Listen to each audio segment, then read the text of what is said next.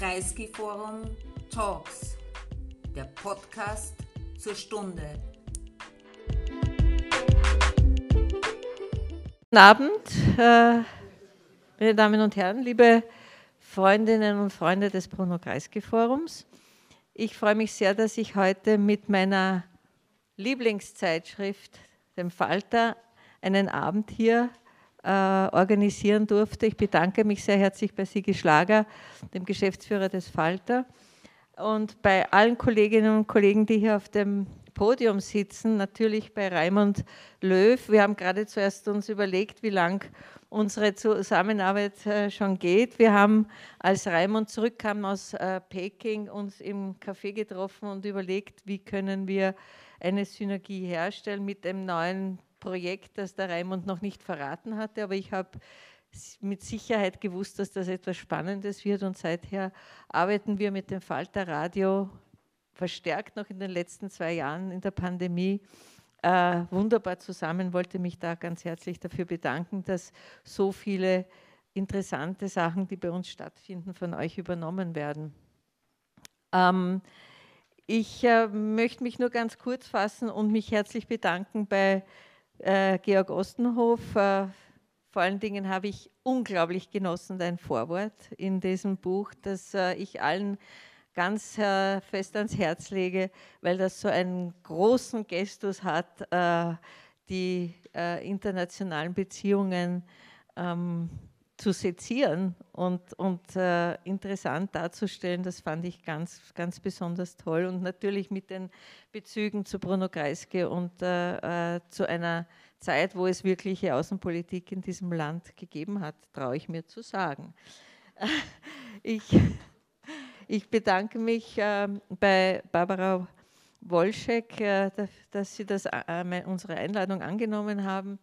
Ähm, ich habe Barbara Wolschek entdeckt, weil mein Neffe in ihrer Redaktion arbeitet und gesagt hat, ich muss die Chefin anrufen.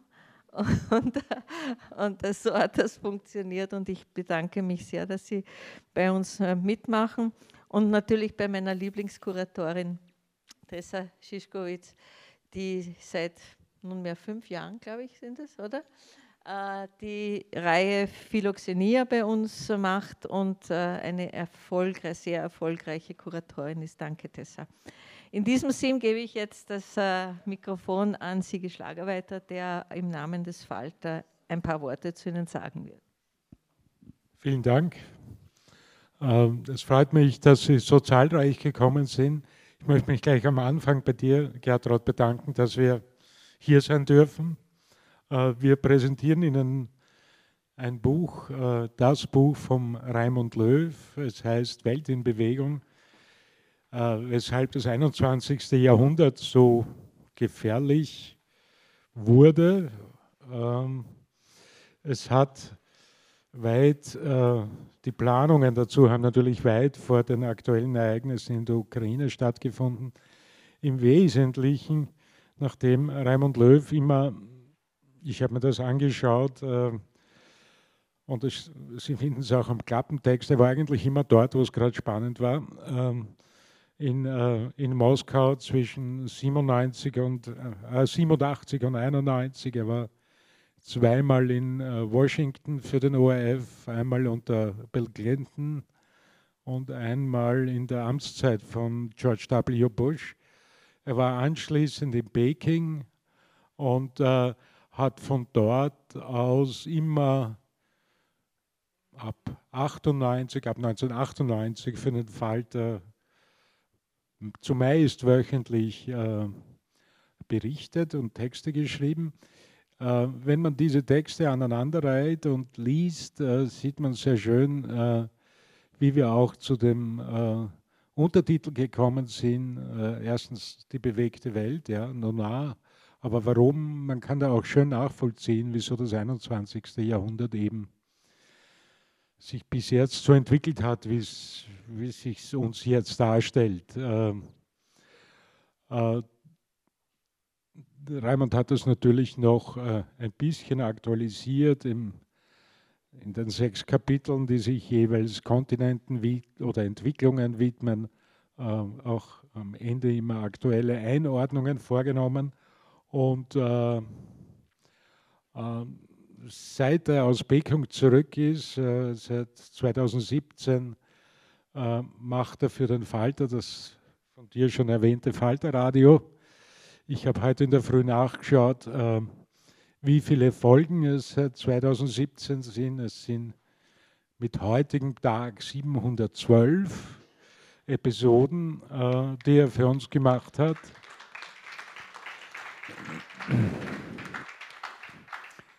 Und ich habe auch nachgeschaut, wie oft das angehört wurde, diese 712 Episoden. Und äh, habe zuerst geglaubt, es sei ein Rechenfehler, es ist aber keiner, beinahe 14 Millionen Mal. Und das ist wirklich, äh, also gerade für österreichische Verhältnisse, äh, relativ viel. Wir sehen auch, nachdem wir das äh, messen können, wo die äh, Leute sitzen, die die äh, Folgen runterladen. Also es dürften sehr viele Auslandsösterreicher dabei sein. Wir sehen Downloads in Irland, in den USA, in Australien, quer über die ganze Welt. Also du hast nach wie vor internationale Reichweite.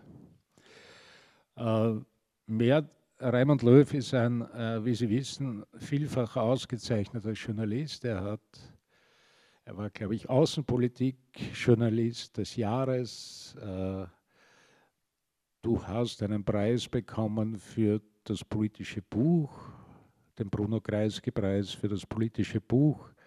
Äh, du hast den Axel Corti Fernsehpreis bekommen und so weiter und so weiter. Also, äh, wenn man sich die Karriere und das Wirken des äh, Raimund anschaut, er war wirklich in der ganzen Welt unterwegs und hat äh, Erfahrung gesammelt. Umso mehr bedanke ich mich, dass du jetzt für uns das Falter Radio machst. Ähm, weil wir schon beim Danken sind, äh, ich möchte mich bei dir, habe ich mich schon bedankt, bei der Tessa Schischkowitz, dass sie die Moderation des Abends übernimmt und äh, bei Ihnen, wie gesagt, dass Sie gekommen sind. Und zur Beruhigung anschließend gibt es noch was zu trinken. Das ist immer wichtig, dass man ein Ziel vor Augen hat. Ja, das Buch muss man natürlich kaufen, das ist klar. Das habe ich aber vorausgesetzt. Es kostet nur 22,90, also das ist heute drinnen. Ja. Vielen Dank, schönen Abend.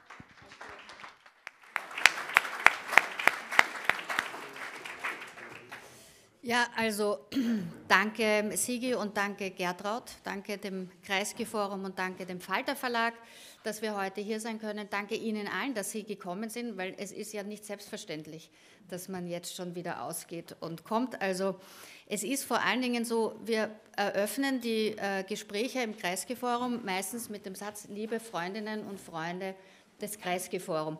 Und heute muss man wirklich sagen, liebe Freundinnen und Freunde des Raimund Löw, weil ich glaube, uns alle, fast alle verbindet nicht nur eine langjährige berufliche äh, Beziehung mit dir, aber viele, die hier sind, sind mit dir auch befreundet und es ist so ein, quasi eine Extended Family Party, die sich heute Abend hier abspielt. Also erstmal vielen Dank auch dem Autor, dass du heute hier bist, aber natürlich auch unseren Mitpodiumsdiskutanten, ähm, der Barbara Wolschek, die im äh, ORF arbeitet und eine der ausgewiesensten Kennerinnen der Außenpolitik im ORF seit einigen Jahren ist, also glaube ich seit 1998 und ähm, jetzt gerade aus äh, Paris zurückgekommen ist, wo sie die Wiederwahl Macrons erleben durfte und Gott sei Dank nicht die Wahl von den Einzug von Marine Le Pen im Élysée-Palast. Darüber, darüber werden wir dann später noch ein bisschen sprechen, wie sich das darstellt, das neue Frankreich. Und außerdem ist hier am Podium Georg Hoffmann-Ossenhof, Acker Hasi, für die meisten bekannt, der eigentlich der ist, der die, äh, den Titel Welt in Bewegung äh, in der AZ in seinem täglichen Kommentar äh, getragen hat über lange Jahre. Und ich glaube, du hast ihn eh höflich gefragt, ob du ihn dir ausborgen darfst. Und du musst aber auch noch ein Vorwort schreiben dazu. Ne? Ja, genau. Was wirklich, wie die Gertrud schon gesagt hat, hervorragend ist. Wir wollen heute äh, äh, ein bisschen über so einen Tour d'Horizon durch die Politik der momentanen, die Zeitgeschichte, aber auch eben diese letzten 20 Jahre, die auch abgebildet sind in diesen Kolumnen machen und äh, schauen, wo wir da stehen, weil das im Moment auch wirklich nicht so einfach ist. Als erstes aber, Raimund, wollte ich dich gern fragen, Du bist ja sozusagen ein Tausendsasser. Der Sigi hat ja die ganze, äh, meine, äh, meine Vorstellung des Raimund Löw jetzt schon vorweggenommen.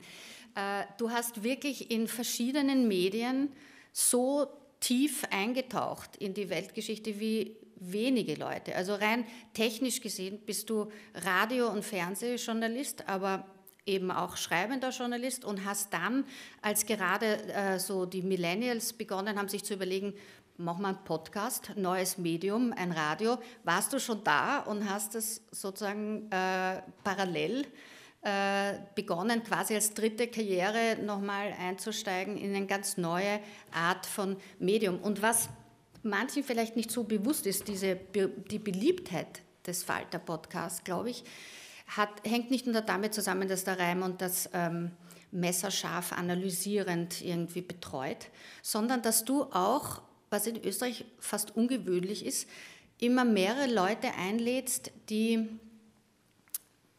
vom Thema her unterschiedliche Zugänge haben und auch was Neues dazu sagen können. Und das ist sozusagen kontroversiell, aber es wird nicht gestritten, es wird analysiert, finde ich immer. Deswegen gehöre ich zu diesen Auslandsösterreicherinnen, die dann in London sehr, sehr gerne diese Podcast hören. Und ich wollte dich fragen, welches Medium liegt dir jetzt so, wenn du das dir überlegst, welches ist dir am liebsten, was liegt dir am nächsten?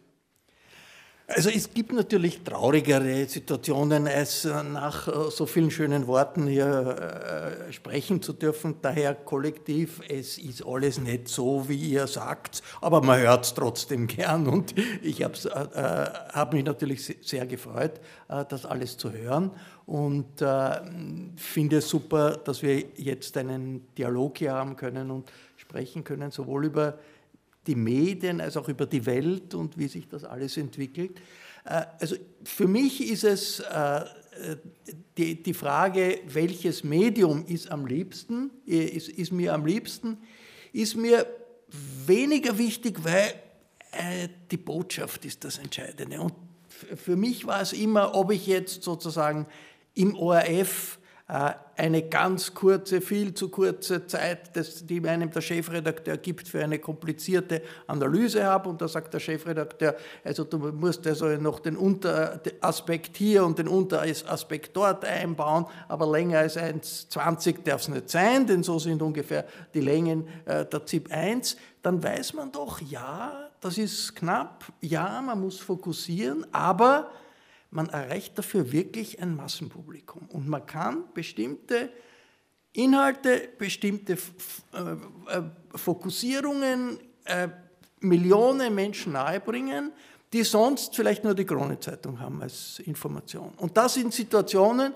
wo es um was geht und um was gegangen ist. Und das war für mich immer eigentlich die Triebkraft zu sagen, ja, man, es ist traurig, dass man nicht zehn Minuten reden kann, sondern nur eineinhalb Minuten. Aber wenn man sozusagen in einer Diskussion, wo äh, war meine, meine Situation in, in, in Brüssel als äh, Europakorrespondent, die EU davor steht, wie geht man mit Griechenland um und soll jetzt Österreich äh, solidarisch sein oder nicht solidarisch sein. Und man kann das drüber bringen, der Euro ist nicht nur eine Währung, sondern das ist ein Zeichen für den Zusammenhalt Europas und sagt etwas über uns selbst aus.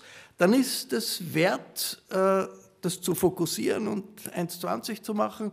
Und dann ist das äh, für mich der Vorteil des Fernsehens und das Vorteil des ORF. Und da lobt das ORF ja nicht nur in den Situationen, wenn ich mir jetzt anschaue, deshalb wie wir äh, uns die letzten äh, Jahre in, Österreich entwickelt haben, fünf Jahre. Ich war in Peking vor fünf Jahren, wie äh, die Stichwahl des Bundes, um den Bundespräsidenten war.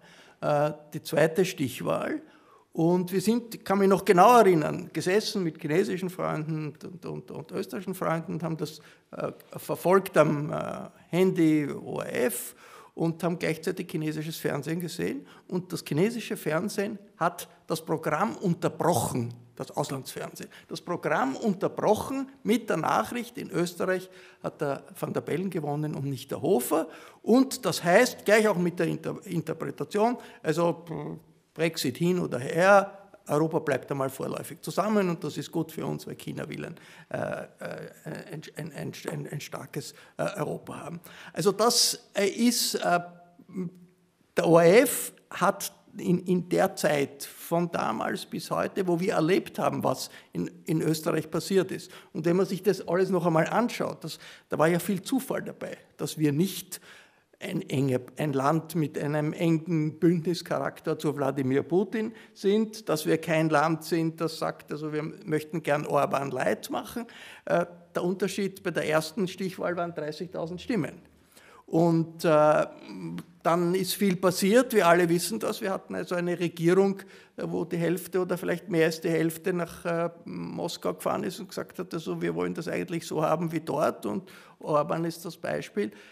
Und dann ist Ibiza gekommen. Jetzt stellen wir uns einmal vor, es hätte die damalige Regierung äh, die ORF-Reform so durchgeführt, wie es eigentlich im Regierungsprogramm gestanden ist und den ORF an der Kandare gehabt. Ich weiß nicht, das wäre wahrscheinlich, also man stelle sich so etwas wie Ibiza vor in, in Orban, äh, Ungarn, da hätte wahrscheinlich alle großen Medien hätten gesagt, ja Plätzchen, das war alles bevor der noch äh, Regierungsmitglied ist, ist eh nichts passiert, äh, das spielen irgendwie nur deutsche äh, Medien groß. Und ob das diese äh, reinigende Kraft dann ausgelöst hat, sehr, sehr fraglich. Das war anders, weil der ORF in all der Zeit gehalten hat. Und das sind die ORF-Journalistinnen und Journalisten, auch die Unternehmensführung, äh, muss man auch sagen, und der ORF kein Propagandainstrument der Regierung gewesen ist. Und das ist sozusagen, darum sehe ich sozusagen die Rolle des ORF relativ wichtig. Jetzt, in der Zeit hat der Falter eine spezielle Rolle gehabt, denn der Falter hat äh, sich nicht nur entwickelt, du hast, du hast das genannt, äh, hast das angeführt, sondern der Falter hat es geschafft, einen Bogen herzustellen zwischen Aufdecken, über Sachen draufkommen, analysieren und journalistisch relativ breit aufgestellt zu sein, aber gleichzeitig eine kontinuierliche Botschaft zu haben. Und der Falter hat in all der Zeit die Botschaft gehabt, das, was hier dieses, diese Regierung, die, die, die, uns in die Nähe von, von Putin und Orban bringen wollte, tut, ist nicht eine normale konservative Regierung, sondern das ist mehr, das ist darüber heraus. Da ist der Versuch eines, einer Systemveränderung. Und das hat der Armin Thurner geschrieben, das hat der Florian Klenk geschrieben, das hat die, äh, das, das hat die Barbara Todt geschrieben. Also das war die, die Bedeutung des Falter natürlich in der Breite nicht zu vergleichen mit, mit, mit der Zeit im Bild, aber in der Tiefe und was das bedeutet für, die, äh, für das politische Klima äh, in, de, in dem Land, äh, hat für mich, ist, sagt für mich bis heute, dass also die, der Falter und der, und der ORF für die Entwicklung Österreichs in den letzten Jahren eigentlich äh, die wichtigsten medialen Plattformen waren und die wichtigsten Instrumente waren. Und das ist etwas, was geholfen hat, die österreichische Demokratie resilient zu machen gegen all diese äh, äh populistischen, rechtspopulistischen, konservativen, reaktionären Umbaupläne, die es nach wie vor gibt, die nicht verschwunden sind, die aber äh, in der Zeit einmal äh, abgewehrt werden konnten. Und daher meine Antwort, ORF und Falter.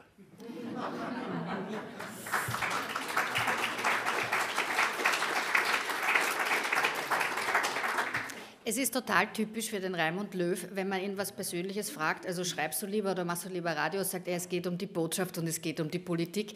Und du hast jetzt auch gesagt, obwohl, es, obwohl du eigentlich Außenpolitiker bist, äh, dass es dir in den letzten Jahren natürlich auch sehr um die Innenpolitik gegangen ist. Also du warst ja auch zum ersten Mal seit längerer Zeit auch wieder hier beheimatet sozusagen. Aber es war halt auch eine schwierige Zeit, politisch gesehen. Und äh, also nicht ganz untypisch, dass du das jetzt so auch interpretiert hast. Es ist jetzt aber so, dass wir 2022 in einer unfassbaren, für uns allen noch nicht fassbaren Situation gelandet sind, dass die Welt nicht mehr so ist, wie sie noch vor ein paar Monaten war. Wir haben Krieg in Europa. Es sind alle davon erfasst, äh, äh, teilweise auch persönlich, aber vor allen Dingen wissen wir nicht, wie es weitergeht. Jetzt sind natürlich Analytiker, außenpolitische Expertinnen und Experten dann äh, besonders gefragt und wir haben uns vorhin überlegt, äh, ob wir Antworten geben können, weil wir können natürlich, das ist meine Antwort, der Hase hat eine ganz andere Antwort, aber ich glaube, wir können keine, sich keine, wir wissen einfach nicht, ja, ob äh, dieser Krieg uns jetzt die nächsten fünf Jahre so beschäftigt, ob wir Putin das Gas abdrehen, ob Putin eine Atombombe wirft oder nicht. Aber um das zu analysieren, wollte ich dich jetzt fragen, wie wir, wenn wir überlegen, dass wir seit 1989 in einer geradezu hoffnungsvollen äh, Phase waren, wo wir dachten, die Demokratie breitet sich aus. Sind wir jetzt in einer Situation, und zwar ungefähr seit 2015, 16, wo man das Gefühl hatte, es, äh, es gibt eine Gegenoffensive der autoritären Kräfte, nicht nur in Europa, im Westen, aber auch sehr im Osten, wie sich jetzt herausstellt. Äh, hast du dieses Gefühl, es ist eine, eine Gegenbewegung gegen die demokratische Hoffnung der späten 80er, 90er Jahre? Sind die letzten 20 Jahre, die du in dieser Kolumne auch abgebildet hast, bereits sozusagen die, die Vorboten dieser Gegenoffensive gewesen? Ist das ein Hin und Her oder ist es viel komplexer und es gibt verschiedene Pole? Es ist natürlich alles komplex und in jedem Land gibt es unterschiedliche Kräfte und, und, und, und, äh, man kann nicht alles über einen Kamm äh, scheren. Aber ich glaube, es gibt klar große Tendenzen. Und was wir jetzt erleben, ist ein Rollback gegenüber dem an äh, Errungenschaften, sozialen Errungenschaften, revolutionären Errungenschaften, Errungenschaften der Freiheit, die es zwischen 1968 und 1989 gegeben hat in der Welt. Das war, waren Jahrzehnte, in denen äh, die Mächtigen schwächer wurden, die, die Ohnmächtigen stärker wurden, in denen äh, viel probiert wurde, Sachen anders zu machen, viel gelungen ist, viel gescheitert äh, ist, aber doch eine Zeit der Offensive, der Emanzipation, äh, angefangen von den armen Ländern der dritten Welt, wie man damals gesagt hat, bis zu äh, den, äh, dem Feminismus, der Frauenbewegung, der Vielfalt der Gesellschaft. Das war in der Zeit, das hat kulminiert in den Revolutionen von 89 und äh, dem Sturz des autoritären äh, Kommunismus und dem, was daraus an Freiheitsmöglichkeiten sich in Osteuropa und nicht nur dort entwickelt hat. Und wir, was wir jetzt erleben, ist ein massives Rollback ein, der Versuch eines Rollback und der Kern dieses Versuches ist äh, äh, die, äh, der, der, Revanchismus äh, in der Russischen Föderation, der Revanchismus in der Führung der Russischen Föderation symbolisiert äh, durch Wladimir Putin und seine Bereitschaft und seine, sein Vorgehen im Inneren das in vielerlei Hinsicht äh, faschistischen Charakter hat. Ich glaube, wir müssen zurzeit davon sprechen, dass hier in der russischen Führung etwas passiert ist seit äh, Anfang des Jahres. Das war nicht immer so. Es, hat immer, es war immer autoritär, aber es ist ein Unterschied. Eine autoritäre Führung, die im Wesentlichen sagt den eigenen Bürgern, solange ihr nichts gegen uns tut, ist uns das egal, was ihr denkt. Und heute wo äh, Säuberungskampagnen an den Schulen sind, wo die Leute aufgefordert werden, andere zu denunzieren, wo es äh, ein, ein, ein, das, das, verbunden wird mit einem, mit einem äh, Angriffskrieg, den es in diesem Ausmaß seit Jahrzehnten nicht mehr gegeben hat. Das ist eingebettet, nicht, das ist nicht eine reine Sache von imperialer Nostalgie, der, eine Folge von imperialer Nostalgie, sondern es ist eingebettet in eine Ideologie. Und die Ideologie äh, des äh, Wladimir Putin ist verwandt mit der Ideologie des Donald Trump, ist verwandt mit der Ideologie der rechtsnational autoritären Rechtsnationalisten in Europa. Und das alles zusammen ist ein Versuch eines Rollback der Errungenschaften, die in den in der revolutionären Zeit, der Aufbruchzeit, wie man will, äh, geschaffen wurden. Dieses Rollback stößt auf Widerstand, Die Demokratien, die liberalen Demokratien sind resilienter, als das viele sich vorgestellt haben. Das Wahlergebnis in Frankreich, in Slowenien, auch natürlich die Niederlage des Donald Trump am, bei seinem Putschversuch am 6. Jänner zeigen das, diese Resilienz der demokratischen Errungenschaften. Und, aber die Auseinandersetzung ist noch da. Und die Auseinandersetzung äh, wird äh, jetzt auch auf militärischer Ebene geführt. Das macht alles komplizierter. Also eine Kriegssituation äh, äh, kombiniert mit einem politischen Rollback gegenüber den Errungenschaften, die in, den, in der Zeit nach 68 bis 89 geschaffen wurde. Das ist die Situation, glaube ich, mit der wir uns konfrontieren müssen. Es ist ja so, es gibt in den russischen und ukrainischen Foren derzeit kursiert wieder ein Begriff, der auch in den 90er Jahren von den Tschetschenen schon verwendet wurde und auch immer wieder auch auftaucht, Rajism, der, also die Kombination aus äh, Rassia, aus Russland und Faschismus. Und ich muss sagen, dass es jedes Mal, wenn ich den lese, kriege ich Gänsehaut, weil es, weil es so für uns, für unseren Sprachraum und für unsere eigene Geschichte ist der Faschismus etwas, das auch so ähm, eine ganz tiefergründige Gefahr mitbringt. Und dass in Russland das jetzt sozusagen verwendet wird, natürlich nicht von der eigenen Führung, die das von sich weisen und nur überall sonst die Faschisten sehen, aber das ist schon ein ganz besonderer Moment in der Geschichte. Jetzt wollte ich aber Sie fragen, Frau Wolschek, Barbara ob, das, ob Sie das auch so sehen. Dass jetzt sozusagen, wir haben jetzt das, ein, einen Hort des Bösen ausgemacht mit Putin.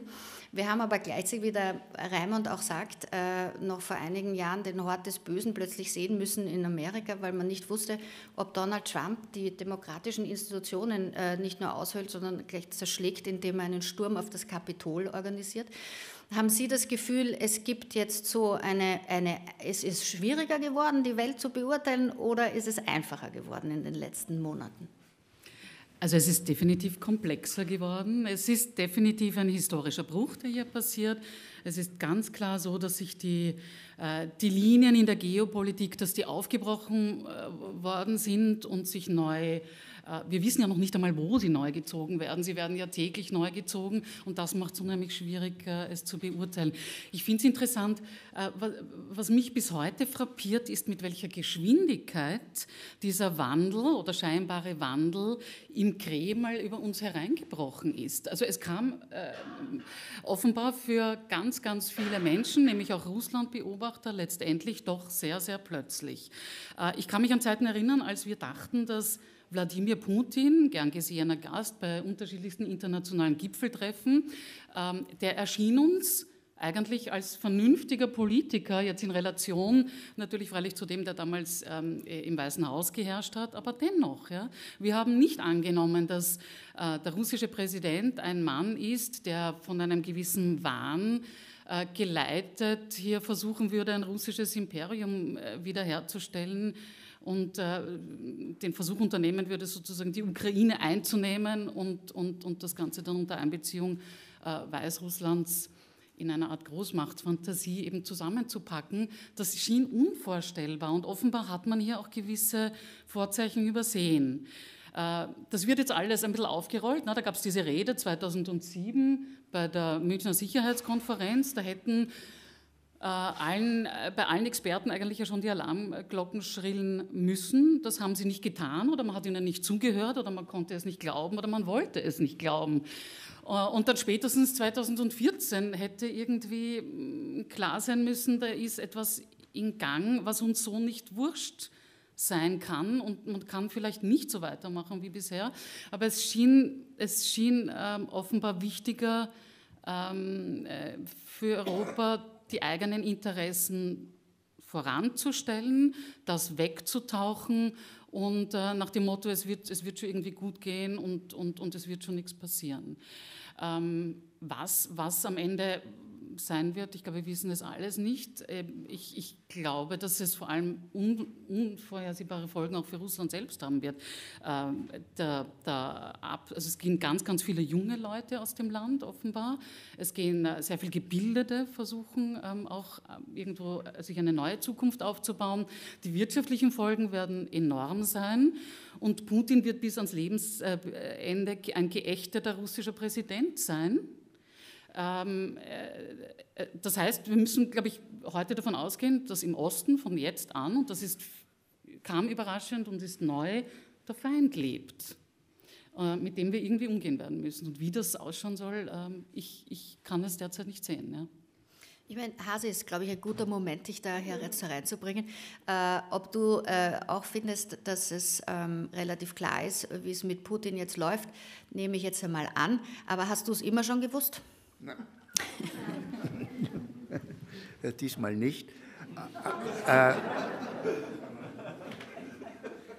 Aber äh, was mir auffällt, ist, äh, irgendwo hat man Putin immer interpretiert, so quasi, wenn das schief geht, dann wird es ein neuer kalter Krieg. Und das, die Schablone war der Kalte Krieg. Nun, im Kalten Krieg hat es ein Element der Rationalität gegeben. Ja, also die Politbüros, die waren natürlich auch verrückt und alles Mögliche, ja, und die Situation war verrückt. Aber es war irgendwie eine, eine, Berechenbarkeit da, ja, also eine gewisse Rationalität war da.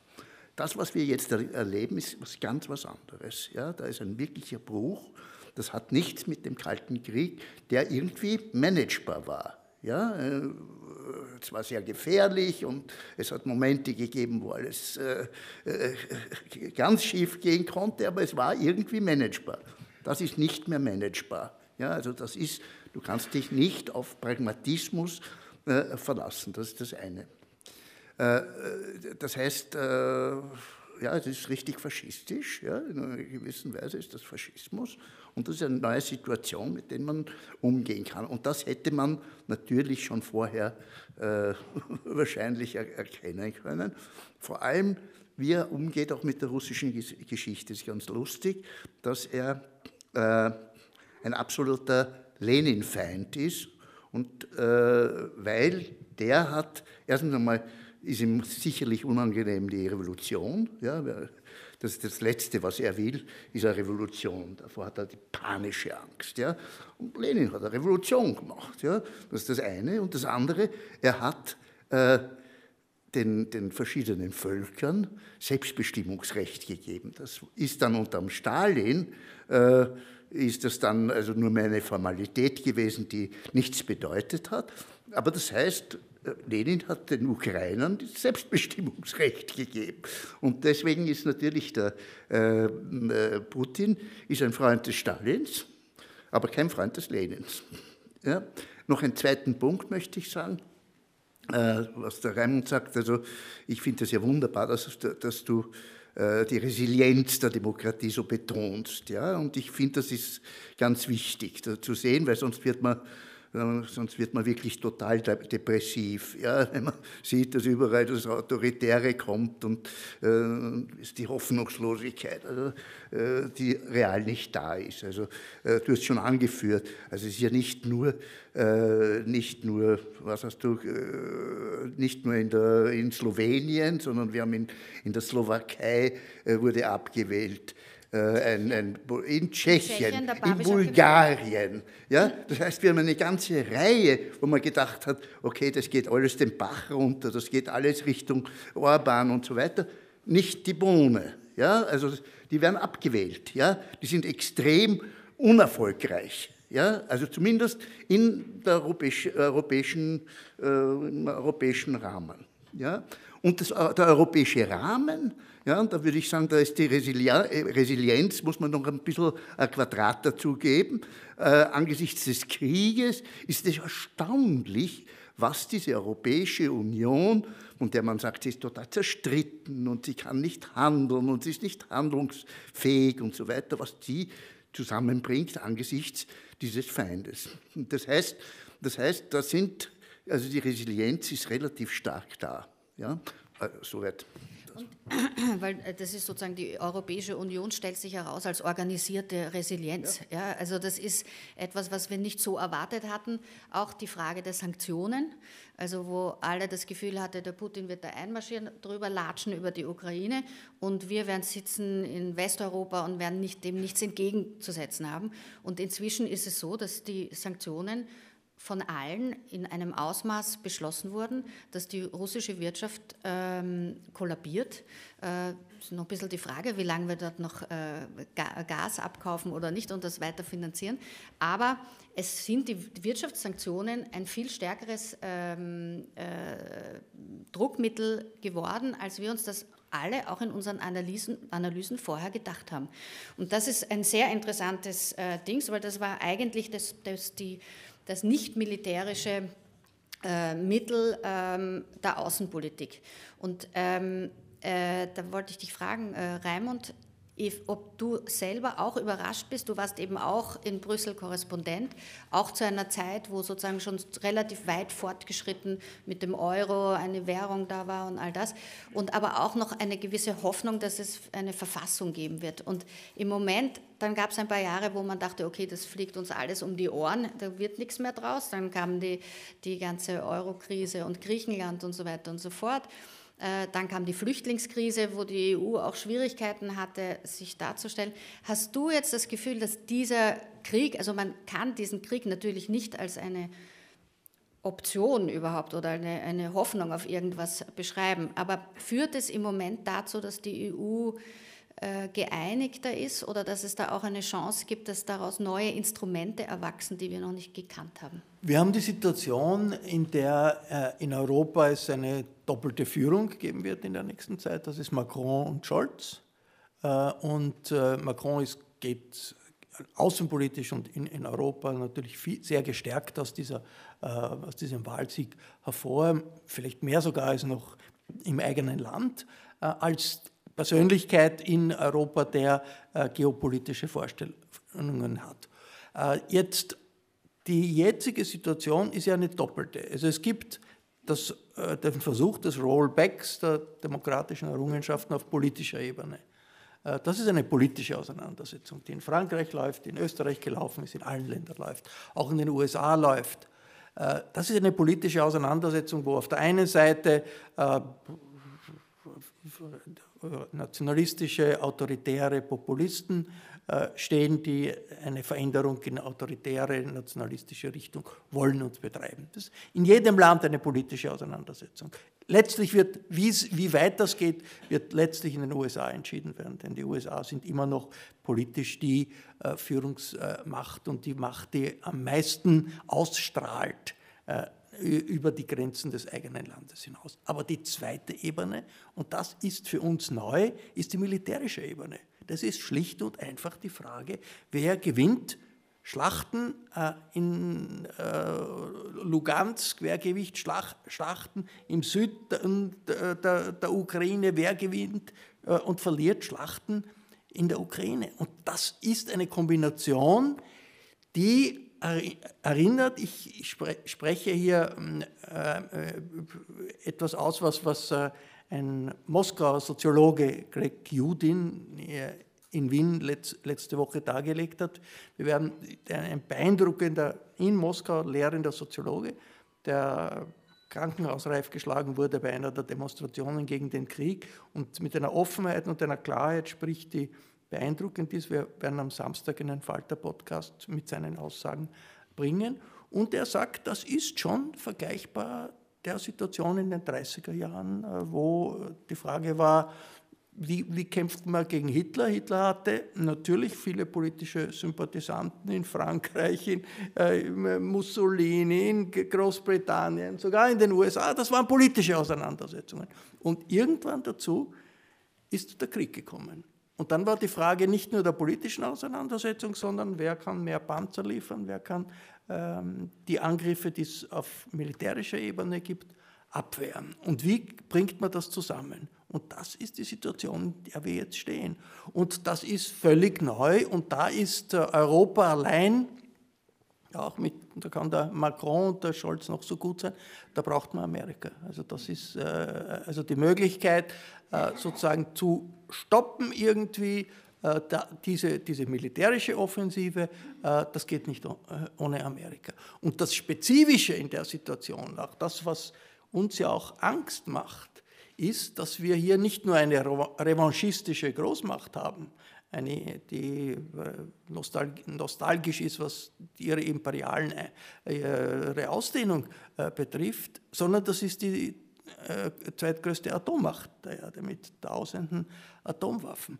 Und das ist eine Situation, in der äh, wahnsinnig viel Risiko in jeder Bewegung drinnen ist und äh, etwas vielleicht mehr als, als das, in, in, in, wie es gegen Hitler gegangen ist, äh, da sein muss, nämlich dass äh, man nicht, also man kann nicht auf, auf Siegfrieden gehen. Ja? Also die Amerikaner können sagen, okay, wir liefern möglichst viel, viel Panzer und, und, die Deutschen können äh, äh, schwere Geräte schicken und, und so weiter und so fort. Aber äh, im, im, Kreml sitzt äh, jemand, der hat tausende Atombomben und Atomwaffen. Das heißt, es wird ein, auf der Ebene eine Mischung sein müssen, dass man äh, immer, ein, denke ich, in, in der Weltpolitik ein Tor offen lässt der russischen Führung, äh, zu sagen, okay, Waffenstillstand oder hören wir den Krieg auf oder versuchen, also offen lässt die Möglichkeit, dass die russische Führung sagt, das war doch ein Erfolg und das ist nicht, nicht eine furchtbare Niederlage. Gleichzeitig aber nicht nachgeben, denn äh, ideologischen Vorstellungen, dies, äh, faschistoiden ideologischen Vorstellungen, die es, in, die es in Moskau gibt und diese Idee der Säuberung. Der Greg Judin, der von mir genannte Soziologe, sagt, also dieses Z, das Symbol für den Vormarsch und für den russischen Vormarsch, das ist für ihn das ist so wie das Hakenkreuz. Das ist so ein Symbol, das kommt von irgendwoher, schaut so ähnlich aus. Und die Kinder werden gezwungen, in den Schulen mit ihren Körpern das Z nachzumachen. Das wird dann fotografiert.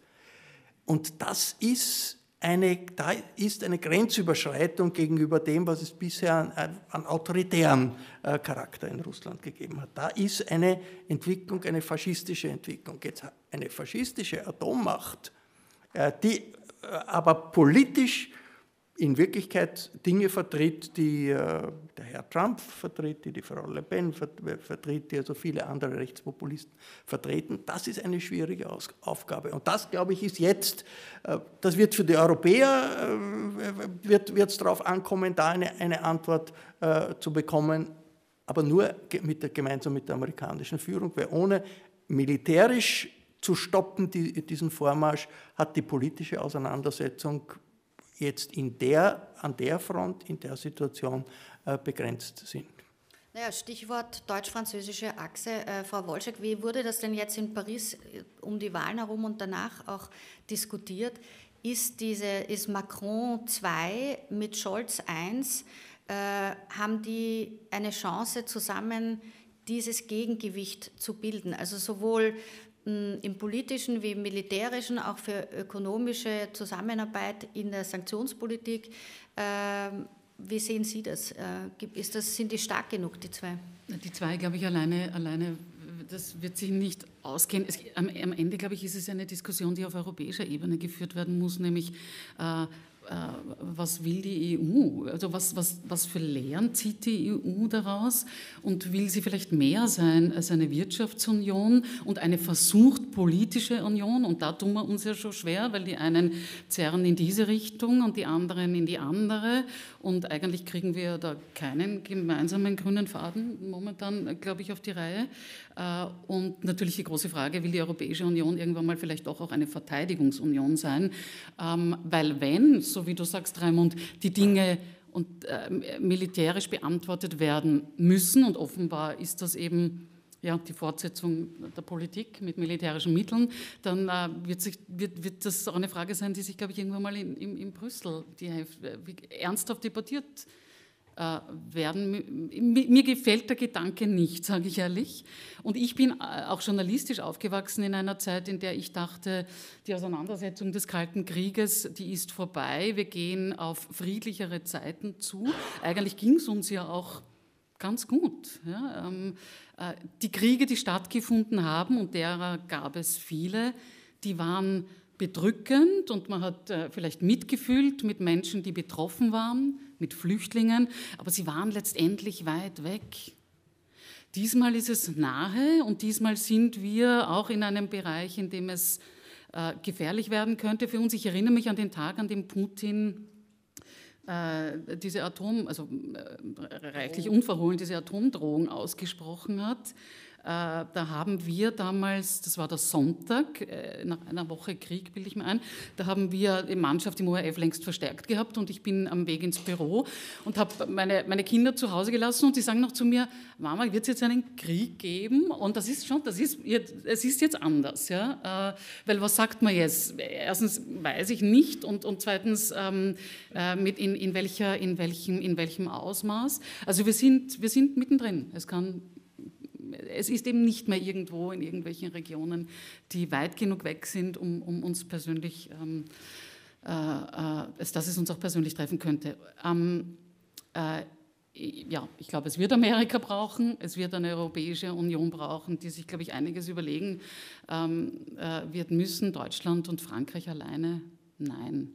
Aber eine, eine Achse, die Bestand hat, die ist, ähm, glaube ich, schon deshalb wichtig, damit die Europäische Union politisch zusammenhält. Ja. Ich, mein, ich finde es immer interessant, es gibt in Wien eine andere Diskussion natürlich über die europäische Sicherheitsstruktur, nicht nur weil Österreich ein militärisch neutrales Land ist, aber wir sind eben auch kein NATO-Mitglied. In den großen anderen europäischen Hauptstädten wird jetzt natürlich gar nicht so sehr darüber diskutiert, ob die EU sich einen, einen militärischen Arm gönnt, weil die, die Deutschen, die Franzosen und die Engländer in den, in den NATO-Foren mit den Amerikanern darüber diskutieren, wie viele Waffen geschickt werden. Und da frage ich mich, also äh, Hase, du warst ja schon öfter mal der Meinung, dass Österreich eigentlich der NATO beitreten sollte, oder meinst du, das wäre jetzt wichtiger, dass man die EU-Sicherheits- und Verteidigungspolitik aufpeppelt, weil es gibt halt relativ viele Länder, auch in der EU, die nicht unbedingt in die NATO wollen. Also wie sollen wir das gewichten? Ja, viele Länder gibt es nicht, die nicht in die NATO wollen. Also inzwischen also, äh, will Schweden und Finnland beitreten. Übrig bleibt die Schweiz, äh, äh, äh Irland. Irland und dann äh, Bosnien-Herzegowina, glaube ich, das gehört auch noch, also noch nicht der, der NATO beigetreten. Also äh, gut, also Österreich hat ja immer, also schon immer äh, vorgezeigt, wie es wirklich geht. Nicht? Äh, äh, also die NATO ist ja, im Grunde genommen scheint es ja wurscht zu sein, aber es ist doch nicht wurscht. Ja? Vor allem äh, habe ich den Eindruck, aber das ist, geht weit über das hinaus, was der Raimund so richtig schreibt, äh, äh, ist letzten Endes äh, letzten Endes ist das ideologisch sehr gefährlich, die NATO. Ja, es sind äh, 80 Prozent der Österreicher sind der Meinung, das ist so. Und das ist letzten Endes glaube ich, ein, ein verdeckter, larvierter Kleinstaat-Nationalismus, der letzten Endes quersteht zu, zum Projekt Europas. Und das, das, äh, das produziert Verwüstungen in den politischen Köpfen der Leute. Und deswegen war ich seit ewig dafür, die Neutralität in allen Ehren zu begraben. Ja, und zwar äh, war eine kurze Zeit, dass ich mit der ÖVP einer Meinung war nämlich Ende der 90er Jahre, glaube ich, war die ÖVP ganz kurz dafür, also die Neutralität zu, zu schmeißen. Äh, und da war ich auch der Meinung, und da, da habe ich mich sehr gut mit Schüssel verstanden. Ähm, äh, Kurze Freundschaft. Ja. Aber das, äh, um bei der, ja? Ich, ich meine, äh, es ist auch so, da wir nicht in der NATO sind, wird die Diskussion hier immer wie in einem luftleeren Raum geführt. Ja, das ist das, das Elend des äh, österreichischen außenpolitischen Journalismus ist, dass du hier nicht mit, über Realitäten redest, sondern über irgendwas. Die Leute haben keinen unmittelbaren Bezug dazu. Jetzt, das erste Mal glaube ich schon, dass ein Bezug da ist, das, was, was du gerade gesagt hast.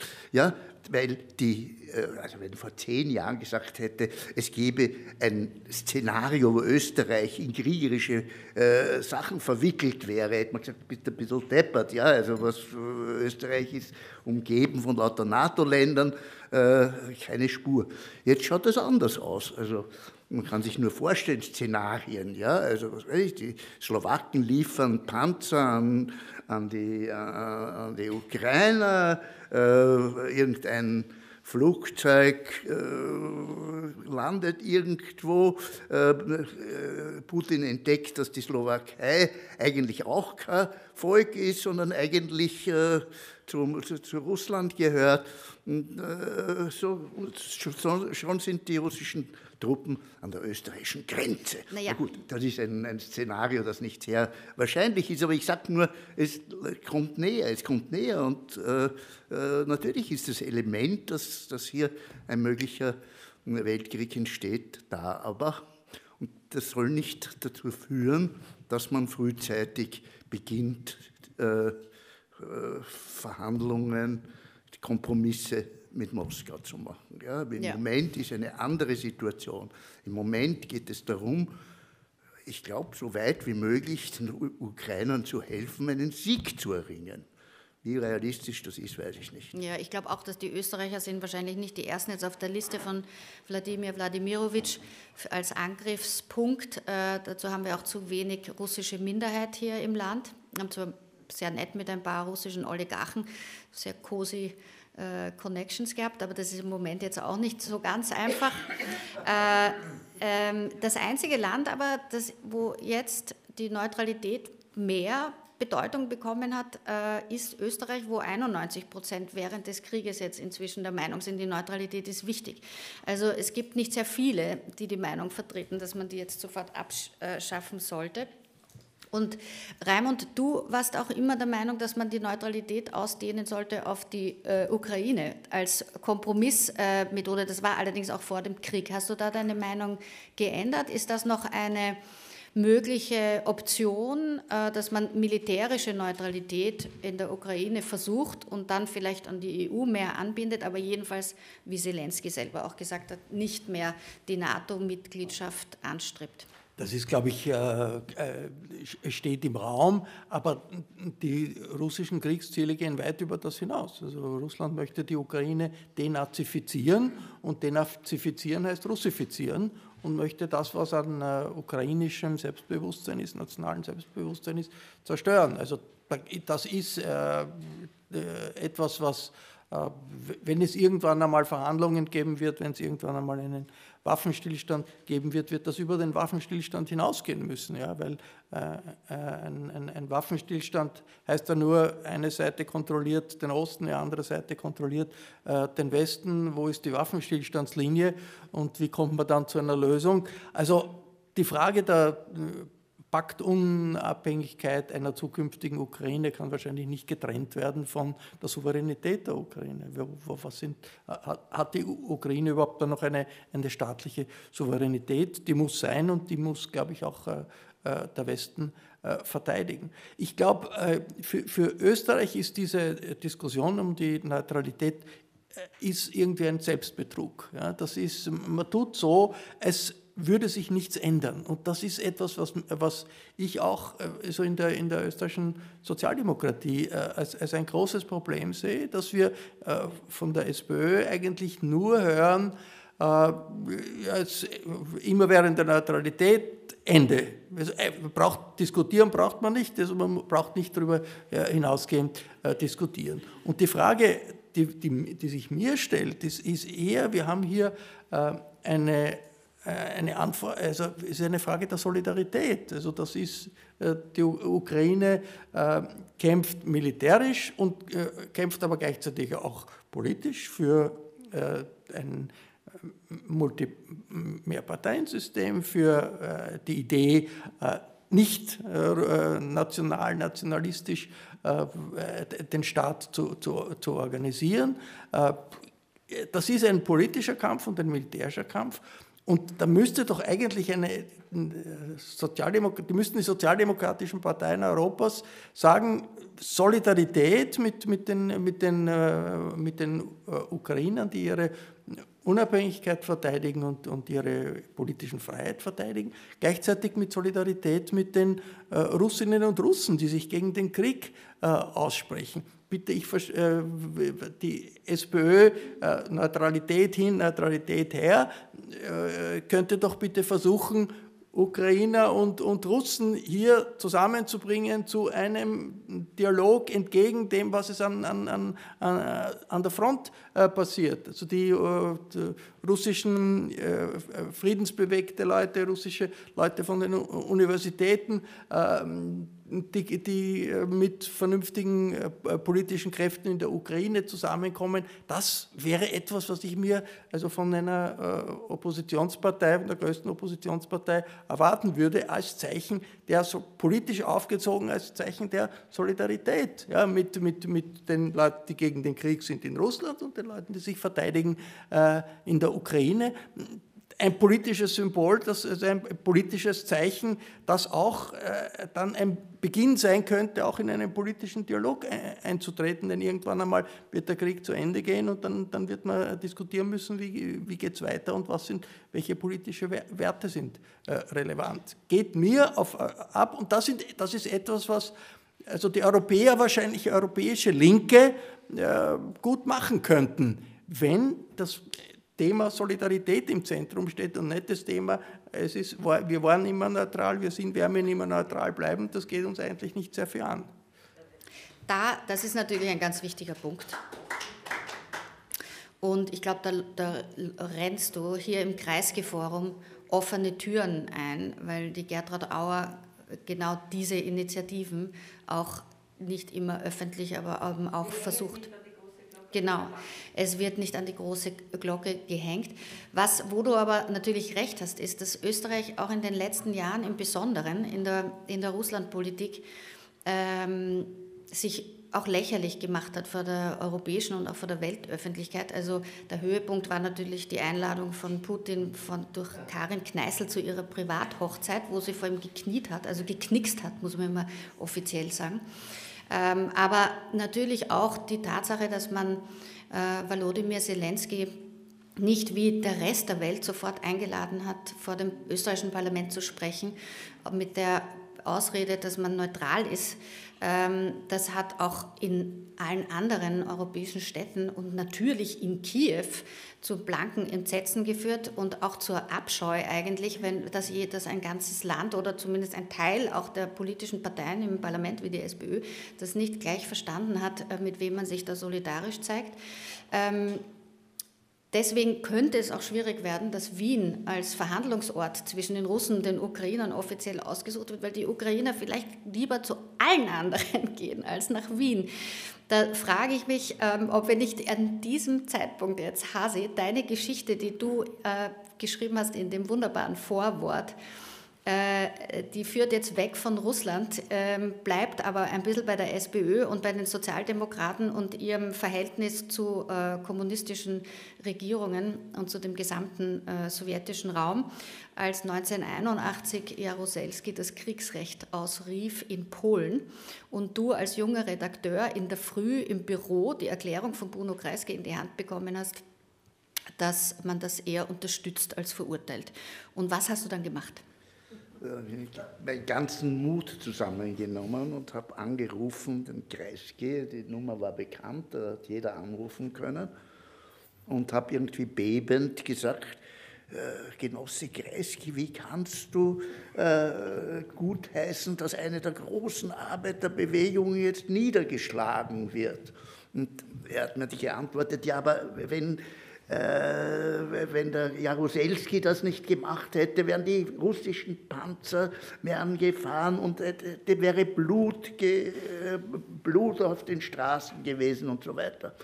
Und er hat noch ein paar Mal angerufen, um anrufen lassen oder angerufen, um mir das zu erklären, ja, den hartnäckigen jungen Journalisten zu erklären, was Realpolitik ist. Nicht? Aber dahinter, also jetzt so im Nachhinein, ja, dahinter ist natürlich gesteckt, äh, glaube ich, ein, äh, die wunderbare Entspannungspolitik und Ostpolitik, die die Sozialdemokratie be betrieben hat, die aber so quasi immer ein, äh, immer so quasi ein, ein, ein, wie sagt man, am Rande war zur Komplizenschaft. Ja? Äh, das, das, das, hat sich nicht zuletzt auch ausgedrückt in den 80er Jahren, wo die SPD äh, gemeinsam mit der SED ein äh, Bündnis geschlossen, ein gemeinsames Programm geschrieben haben. Ja, also was unmöglich war. Ja. Äh, knapp bevor überhaupt das, äh, das, kommunistische Regime hinweggefegt wurde, haben die mit der SED eine gemeinsame programmatische Erklärung gemacht. Ja. Ähm, der Hintergrund scheint mir, also die Sozialdemokratie und äh, vertragt Brüche in der Geschichte nicht. Ja. Äh, das ist nicht in ihrem Programm. In ihrem Programm sind graduelle Verbesserungen, graduelle, teilweise äh, graduelle Verbesserungen und eine äh, Zusammenwachsen äh, von, von äh, also die sich reformieren, die Osteuropa und nicht, aber von unten dass hier ein Bruch passiert, das war nicht im, im Gedanken der Sozialdemokratie. Und das andere, was nicht nur die Sozialdemokratie war, sondern allgemein üblich und was ja auch gestimmt hat, das ist Wandel durch Handel. Ja? Wandel durch Handel, das heißt eine Entspannungspolitik. Wenn wir Handel betreiben, dann, dann werden wir nicht aufeinander äh, einschlagen. Das hat sich nicht zuletzt jetzt ganz klar gezeigt, dass das nicht stimmt. Ja, also zumindest in der jetzigen Periode, in der jetzigen historischen Periode stimmt das nicht. Ich meine, Frau Wolschek, es ist ja tatsächlich so, dass äh, Handel durch Wandel und auch Entspannungspolitik äh, grundsätzlich gute Sachen sind. Man muss halt manchmal einschätzen, ob es jetzt gerade dran ist oder nicht oder ob man vielleicht andere Methoden braucht. Aber was man ja bis heute nicht weiß, ist, ob die Sowjetunion äh, in Polen äh, eingepanzert wäre, wenn das Kriegsrecht nicht ausgerufen worden wäre. Eine große, interessante... Na gut, das ist, wird auch ideologisch anders beantwortet übrigens, äh, auch nach der Interessenslage der, des, des, des Antwortgebers. Dokumente. Naja, aber ganz also, sicher kann... Die Politbüros haben haben, haben, haben gesagt, nein, wir marschieren da nicht ein. Ja? Das, die hat der Kreisky noch nicht 81 gekannt. Die hat er noch nicht gelesen gehabt, nein, wie er das nein. gemacht hat. Ja. Aber nein, sagen wir mal so, es ist nicht hundertprozentig äh, äh, ja. ausgeschlossen. Das, na, man weiß ja nicht, ob sie, oh, wie ja. sich das entwickelt hätte. Ja? Wenn dort jetzt die Solidarność eine demokratische Regierung ausgerufen hätte, vielleicht hätte es dann eine Reaktion wieder ganz anders gegeben. Aber okay. wir werden das nicht in dem Moment jetzt klären können. Was, glaube ich, interessant ist, und das ist eine der großen Überraschungen dieses Krieges jetzt in den letzten zwei Monaten gewesen, dass im Grunde genommen alle gedacht haben, da ist die russische Armee voll ausgerüstet mit allem. Und wenn die einen Krieg beginnen, dann gewinnen die den auch. Also vor allen Dingen regional, ja, also jetzt nicht Nuklearkrieg, aber das. Und dann haben wir jetzt in den ersten Wochen das Gefühl bekommen, das funktioniert nicht. Die können diesen Krieg gar nicht führen. Die, die sind, haben keine Moral, die Soldaten, die wissen gar nicht, wo sie hingehen. Das funktioniert alles nicht. Das Kriegsschiff Moskwa kippt um und, und, und, und blubbert ab und so. Also es läuft nicht so gut für Putin. Ja. Würden Sie jetzt sagen, Frau Wolschek, dass wir eigentlich viel eher davon ausgehen müssten, dass das russische Regime längst nicht so stabil ist und so so stark ist, wie wir das gedacht haben und wir deswegen vielleicht auch sozusagen in der westlichen Welt, also in der Gegenfront mit den Waffen großzügiger umgehen müssen oder gilt für Sie nach wie vor im Grunde genommen ein pazifistischer Ansatz, aus unserer Kindheit zu sagen, verhandeln, solange es geht und möglichst wenig provozieren? die Frage, die nach wie vor im Raum steht, ist, wie weit würde er denn gehen? Also ich kann mich erinnern, ähm, Ausbruch des Krieges, Ende Februar war es, ähm, wir hatten Alarmpläne für den Fall, dass dann bitte noch mehr Menschen in die Redaktion kommen, weil wir werden dann wieder ganz, ganz viele super Sondersendungen machen, wenn Kiew fällt. Aber Kiew ist nicht gefallen und Kiew ist bis heute nicht gefallen. Und ja, es ist äh, extrem, äh, äh, extrem äh, ja, so, so, glücklich uns das ma macht. Es ist aber auch extrem überraschend. Was wir damit aber nicht wissen, ist, äh, was in der Folge in Putins Kopf vorgeht. Weil offenbar läuft es ja im Osten der Ukraine auch nicht nach Plan. Also, ähm, was du gesagt hast, die, die Moral äh, stimmt nicht, der Nachschub kommt nicht so, so recht voran und in, in, Wahrheit führt ja die Ukraine hier, also ich, ich nehme es so, war eine Art Stellvertreterkrieg nämlich für unsere Werte. Ja. Äh, wir, wir, wir, der Westen füttert sie mit Waffen und sie führen diesen Krieg und kommt, äh, kommt damit offenbar, ähm, oder, oder kann Russland damit offenbar ähm, interessanterweise ähm, äh, einiges entgegenhalten. Jetzt gibt es diese mahnenden Stimmen. Das eine, das haben wir vorher schon, ist vorher schon gefallen, ähm, keine Zugeständnisse zum jetzigen Zeitpunkt, denn der Donbass ist noch nicht verloren. Also ich bin keine Militärstrategin, ich kann es nicht beurteilen, aber ähm, äh, ich glaube, dass es wichtig ist, Putin jetzt auch noch die Möglichkeit eines Rückzugs zu geben äh, weil, weil er möglicherweise sonst noch gefährlicher wird. Und äh, wenn einem dann irgendwann einmal alles egal ist, wenn schon alles verloren scheint, wir wissen ja nicht, was im in seinem Kopf vorgeht. Wir wissen nicht einmal, was um ihn herum vorgeht, auch wenn es so zu sein scheint, dass die Amerikaner hier durchaus in, ähm, ähm, äh, Quellen haben, die immer wieder, äh, wo immer wieder etwas durchsickert. Sie wussten ja auch schon vor Ausbruch des Krieges, ähm, dass, es, dass es gefährlich wird. Und wir haben das damals, glaube ich, nicht glauben wollen. Wir haben uns gesagt, aber geh, so weit wird es nie kommen. Aber wie der Zirkel im Kreml noch funktioniert, wie fest er im Sattel sitzt, ähm, äh, weiß ich nicht, ist ganz schwer zu beurteilen. Und, und meine Sorge ist, dass, ähm, dass es noch gefährlicher werden könnte, wenn er seine Ziele, äh, seine Kriegsziele nicht erreicht. Und danach sieht es derzeit aus. Ja. Hm. Ich meine, Raimund, äh, du hast es auch vor, du bist ja auch ungefähr wie die Barbara der Meinung, dass man also schauen soll, dass man nicht den Dialog auch nicht abreißen lässt und dass man versucht, auch die Verhandlungen vielleicht wiederzubeleben. Das Problem ist, im Moment sind die Verhandlungen zwischen der Ukraine und, den, und Russland auch nicht da. Aber ich möchte ganz gern noch ein bisschen zurück auch zu deinen Kolumnen kommen und auch noch das Thema äh, China anschneiden, weil das schließlich für diesen Krieg und für unsere Zukunft auch von ziemlicher Bedeutung ist, wie die Chinesen auf die ganze Sache reagieren. Und das ist, finde ich, so interessant in dem Buch vom Raimund, in den gesammelten Kolumnen, dass sehr viele von denen in ihrer Zeit stehen, sehr vieles, was du analysiert hast, nach wie vor genauso stimmt.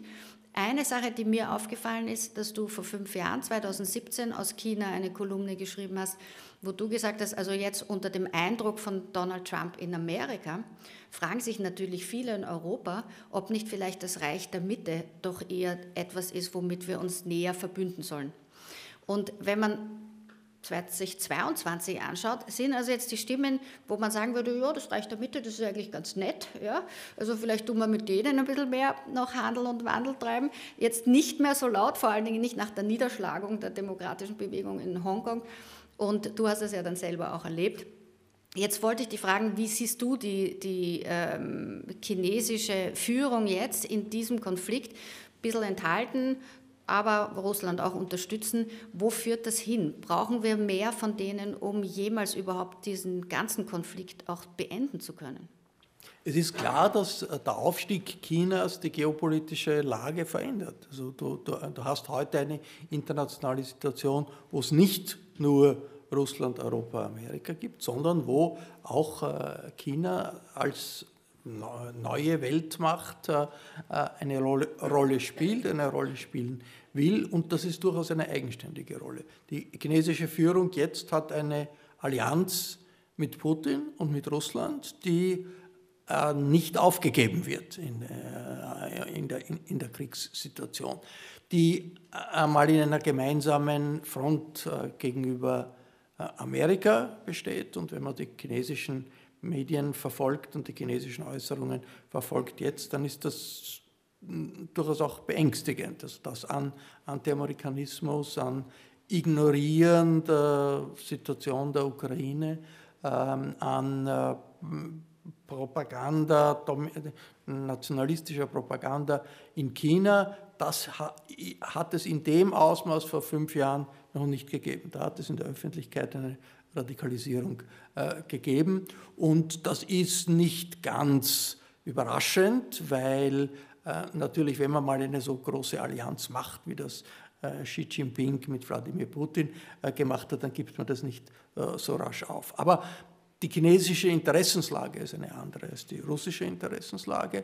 Und äh, die Europäer und die Amerikaner sollten ein Interesse haben, selbstverständlich, äh, China anders zu behandeln als Russland und China von äh, äh den, den, der, der, russischen Politik äh, abzusetzen. Und China erkennt die Ukraine an.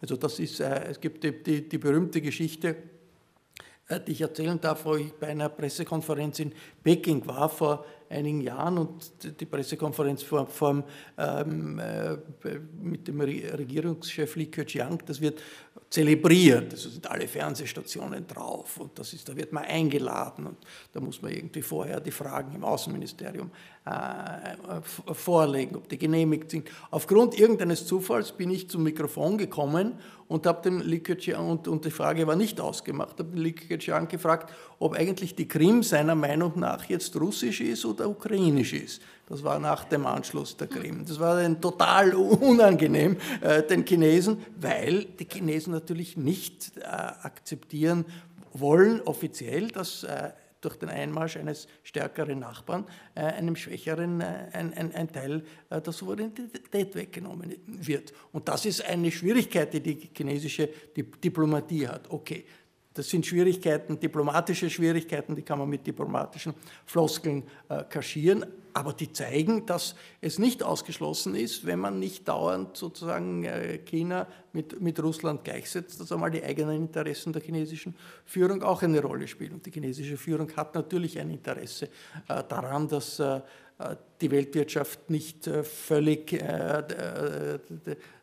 den Bach heruntergeht, hat ein Interesse daran, dass ähm, die Wirtschaftsbeziehungen zum Westen und zu Amerika äh, bestehen bleiben. Die Wirtschaftsbeziehungen zu Russland sind für China relativ irrelevant. Äh, das sind Dinge, die man, das ist, die, das ist sozusagen Geopolitik, das darf nie Ideologie werden. Also das glaube ich in der Auseinandersetzung, der ideologischen Auseinandersetzung ist es total wichtig, Xinjiang anzuführen, Hongkong anzuführen und diese Vorstellung, dass äh, äh, China ein Modell hat, das besser funktioniert als das Modell des Westens, äh, dagegen gegenzuhalten. Das ist eine ideologische Auseinandersetzung mit, mit China, die ein bisschen anders ist als die ideologische Auseinandersetzung mit Putins Russland, die aber geführt werden muss. Und das, sind, das ist ein bisschen eine Ähnlichkeit im, zum, schon zum Kalten Krieg, wo man auf der einen Seite natürlich die, die, die Fronten hat, hatte zwischen den Mächten, aber gleichzeitig eine permanente ideologische Auseinandersetzung. Die äh, führt äh, Europa sicherlich zu wenig. Die wird in Amerika äh, geführt, aber da ist das dann immer verbunden mit der äh, Kon Konkurrenzsituation. Da können die Chinesen immer sagen, ja, die Amerikaner wollen nicht akzeptieren, dass sie jetzt eine neue Weltmacht neben sich haben und die wollen äh, die Welt be beherrschen. Also das, da müssten die Europäer, glaube ich, äh, viel, viel mehr einsteigen und die sind, werden auch mehr gehört, das wird unterschätzt. Also die chinesische Öffentlichkeit ist interessiert, was in Europa sich abspielt und hört auf die Europäer, weil auch immer im Hinterkopf ist, okay, wir haben lieber eine Welt, in der es mehrere Mächte gibt, als eine Welt, in der alle nach der äh, Pfeife der USA äh, laufen. Und äh, eine europäische Präsenz in, in Peking, ein, ein europäisches Auftreten gegenüber China, hat aber nur dann einen Effekt, wenn es ein gemeinsames Auftreten ist. Also die, Mini, die europäischen Ministaaten, die, das, das ist dann aus chinesischer Sicht, das, das, sind dann so wie die Vasallen, die kommen zum Kaiser, um den Kotau zu machen, die werden nicht ernst genommen. Also eine, eine gemeins, ein gemeinsames, sozusagen eine, eine, gemeinsame ideologische Front gegenüber China, eine ideologische Diskussion gegenüber äh, China bringt mehr, bringt auch auf die, auf die Dauer mehr, als man sich das vorstellt. Ähm, ich würde vorschlagen, wir versuchen jetzt noch ein bisschen über Amerika zu reden und zwar in einer Art Schlussrunde vom Podium anhand der Tatsache, dass dort jetzt in dieser äußerst fragilen Demokratie einer der reichsten Männer der Welt gerade Twitter gekauft hat und wir nicht wissen und naja gut, also, also ob er das dann wirklich durchzieht, werden wir sehen. Aber was das auch bedeutet und vor allen Dingen für uns, weil wir sind Journalisten, wir hängen auf Twitter, äh, manche von uns sind aktiver als andere. ORF-Journalisten zum Beispiel und Journalistinnen dürfen eigentlich gar nicht so richtig auf Twitter aktiv sein, oder? Ist das wie bei der BBC, dass das eher... Ähm, nicht. Wolf ist ja nicht gerade inexistent auf Twitter. Ich glaube, es gibt die Superprotagonisten auf Twitter im ORF, oder? Aber, Aber ähm, es gibt ähm, viele, die sind gar nicht, die sich nicht dort melden. Ja, wie ist das bei Ihnen? Ich melde mich eher nicht, aber ich, ich verwende es gerne als ähm, Recherchetool. Ja, genau. Also äh, ohne dem, es ist ja auch so, dass viele Politiker sich auf, auf, auf Twitter Absolut. Also ich, ich, rede jetzt nicht nur von Donald Trump, sondern durchaus auch andere. Also man, man, man äh, erfährt ja tatsächlich auch viel. Also es ist schon interessant. Die Geschichte mit, mit äh, Elon Musk und Twitter, also ich sage jetzt ganz ehrlich, ich finde Machtkonzentration ist grundsätzlich ähm, nichts, nichts, was mir gefällt. Im Bereich der Social Media schon gar nicht, weil sie einfach so wahnsinnig manipulativ sein können. Äh, ich weiß nur nicht, was er vorhat. Also ich kann diesen Menschen nicht lesen. Ich, ähm, ich höre nur, er ist ein radikaler Verfechter der Meinungsfreiheit. Und zwar so radikal, dass es dann bedeuten würde, dort darf jeder alles schreiben und sagen. Äh, die Vergangenheit lehrt uns, dass das ähm, nicht, nicht immer ähm, die demokratiepolitische Entwicklung gefördert hat, insbesondere in Amerika nicht. Ähm, also es wird spannend, ja, was, was, was, was diese Übernahme äh, letztlich bedeutet. Hasi, was glaubst du denn? Ist es gut oder schlecht, wenn Elon Musk antritt und Twitter reformiert? Hin und her gerissen, ja, ich weiß es nicht. Äh, auf der einen Seite, ich meine, mir gefällt das schon ganz gut, also so ein libertäres Verständnis von, von Meinungsfreiheit. Aber natürlich, hat mit Raimund telefoniert, wenn die dann wieder zulassen, den, den Trump, ja, und das war natürlich offensichtlich sinnvoll, das so, äh, zu verbieten, ja, äh, also das äh, rauszukanzeln, ja. Äh, ja, also, äh, also ich, ich, kann das nicht sagen, ob das gut oder schlecht ist. Ja, also ich, der, der Eric Frey der, im Standard hat einen relativ interessanten Artikel geschrieben, eher dafür, eher also gegen das Bashing von, äh, von Musk. Ähm, ich meine, es liegt offensichtlich, und das sagt er, liegt offensichtlich an den Vereinigten Staaten und an, äh, an der EU, Rahmenbedingungen zu geben, dass also das in erträglichem Rahmen, äh, die Meinungsfreiheit in erträglichem Rahmen passiert. Und da ist es dann wurscht, ob das der, der, der, dem, dem Mass gehört oder, oder irgendeinem anderen äh, Konsortium oder wie auch immer.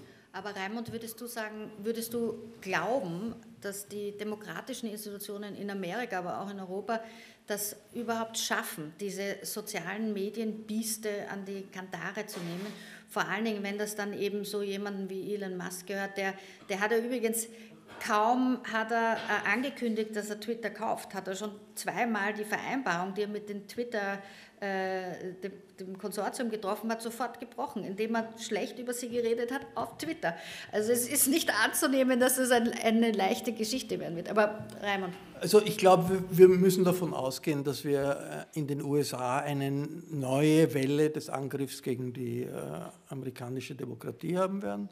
Äh, es gibt eine Radikalisierung bei den Republikanern. Die traditionelle große konservative Partei ist äh, tendenziell eine rechtsradikale Anti-Ausländerpartei geworden und wird das immer mehr. Äh, und es gibt innerhalb der Republikaner eine Strömung, die weißen, für weißen Nationalismus ist, gegen Multikulti und die auch faschistoide Anwandlungen hat.